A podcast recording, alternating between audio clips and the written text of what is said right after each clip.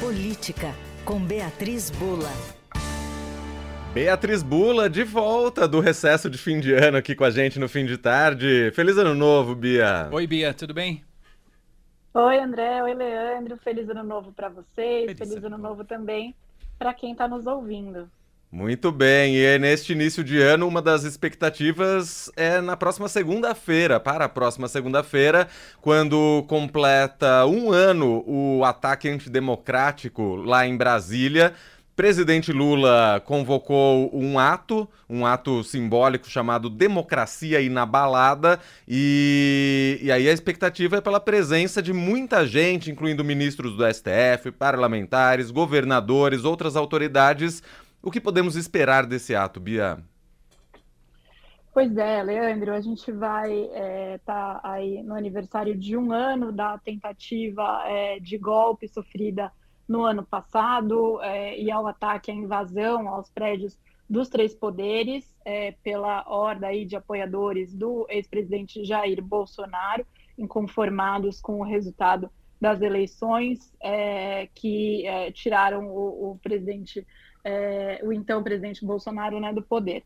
É, e aí, é claro que chegando nesse, nessa data, nesse aniversário de um ano, é, a gente tem visto muitos balanços é, sobre quais foram os resultados das investigações é, e também o que ficou de saldo é, em termos de em termos sociais, né, em como a sociedade absorveu o que aconteceu de lá para cá e como a classe política pretende lidar com esse evento. Está claro que o governo é, e as principais lideranças do Congresso e do Supremo Tribunal Federal pretendem marcar bastante posição é, no dia 8, é, justamente para lembrar do que aconteceu, para que isso não se repita mais.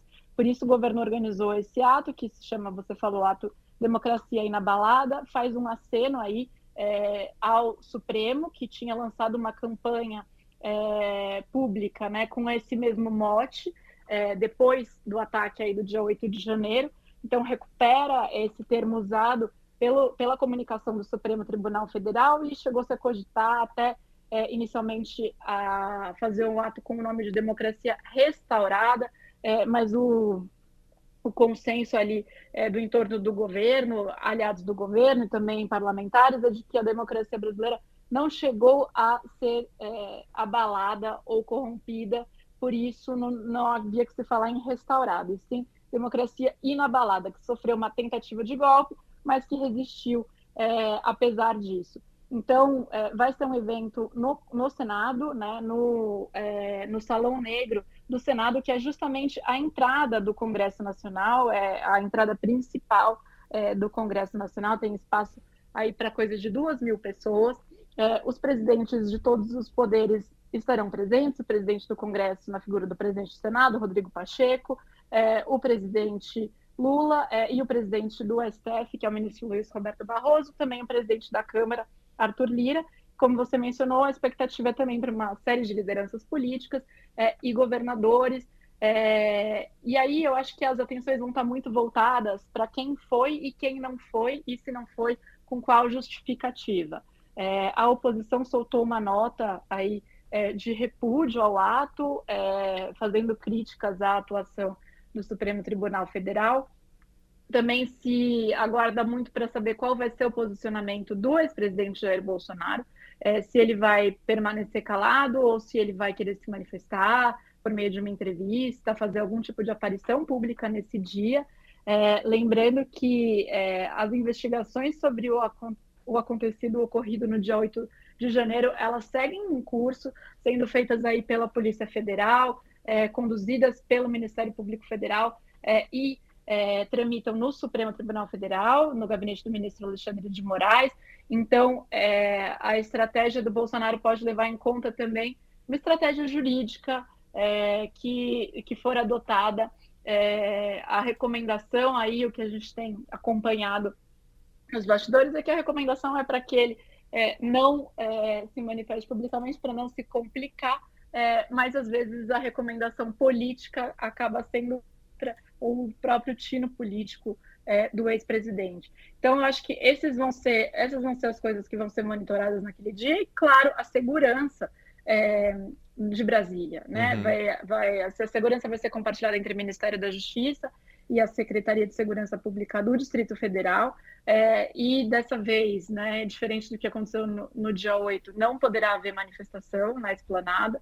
É, e são esperados atos também em outros lugares do país, dessa vez aí não organizados pelo governo, mas é, convocados por partidos de esquerda é, e estimulados até pelo PT, que é o partido é, do presidente Lula, é, e também por movimentos sociais, para relembrar de fato o dia 8 é, de janeiro. O é, ministro Alexandre de Moraes, ele deu uma série de entrevistas a diversos veículos nesta, nesta semana, relembrando as investigações, dizendo que já foi feito, que não foi feito, e ele falou que quem comemorar a data, ou seja, quem fizer manifestações no dia 8 de janeiro, que comemorem, que defendam o que aconteceu no 8 de janeiro do ano passado, estará cometendo um crime, é, pois será uma comemoração a uma tentativa de golpe de Estado.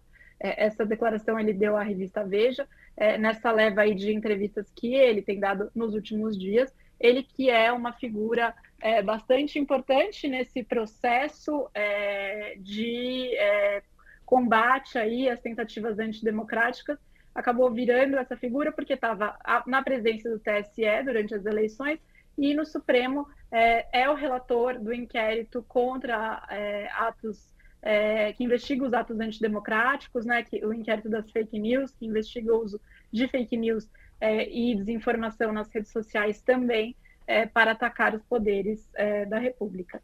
Então, é uma efeméride aí importante e acompanhar como governadores também de oposição vão se posicionar, uhum. como é, lideranças da oposição vão se posicionar nesse dia, é, para saber aí é, de que maneira pretendem usar politicamente também essa data. É, eu, nesse caso dos governadores de oposição, por exemplo, leio aqui no Estadão que, por exemplo, governador de São Paulo, Tarcísio de Freitas, justifica, segundo o Palácio dos Bandeirantes, que está na Europa, então não vai poder comparecer. É, o governador do Paraná, Ratinho Júnior, enviou um, um ofício a Lula agradecendo pelo convite, mas disse que não vai poder participar por conta de compromissos previamente agendados. Independente da justificativa, a impressão que fica é realmente um posicionamento político, né? Exatamente. É, e acho que é, é, é um posicionamento político é, e que, na, na, assim que aconteceu, né, o 8 de janeiro do ano passado, houve é, um, uma forte união aí é, em torno dos três poderes lá em Brasília, inclusive por parte de governadores da oposição, do governador Tarcísio de Freitas, esteve lá em Brasília, tem aquela cena emblemática é, muito importante é, dos governadores ao lado do presidente Lula, de ministros do Supremo, descendo a rampa do Planalto para é, verem pessoalmente o estrago na Praça dos Três Poderes Verdade. e no Supremo Tribunal Federal. Então, isso deu muita força a essa resposta é, que não é uma resposta de um lado ou de outro, mas é uma resposta do Estado brasileiro, né? uma resposta da sociedade brasileira, é, a maioria da sociedade que quer manter é, essa, a democracia é, que temos hoje e que foi duramente conquistada em décadas passadas é, e vem sendo aprimorada no, ao longo das últimas décadas, desde a promulgação da Constituição. Então, é, foi esse movimento que uniu polos divergentes, ele foi bastante importante, e agora, um ano depois, acho que a gente vai conseguir na segunda-feira ver qual é o saldo dele politicamente, o que, que restou aí é, desta união que houve logo na sequência dos atos antidemocráticos. Muito bem, esta Beatriz Bula, repórter do Estadão, colunista aqui do Fim de Tarde Eldorado, está de volta nesse 2024. Ótimo fim de semana para você, Bia. Nos falamos na segunda-feira e um ótimo ano novo para você. Um bom fim de semana a todos e um ótimo 2024 para todos nós também. Valeu, Bia.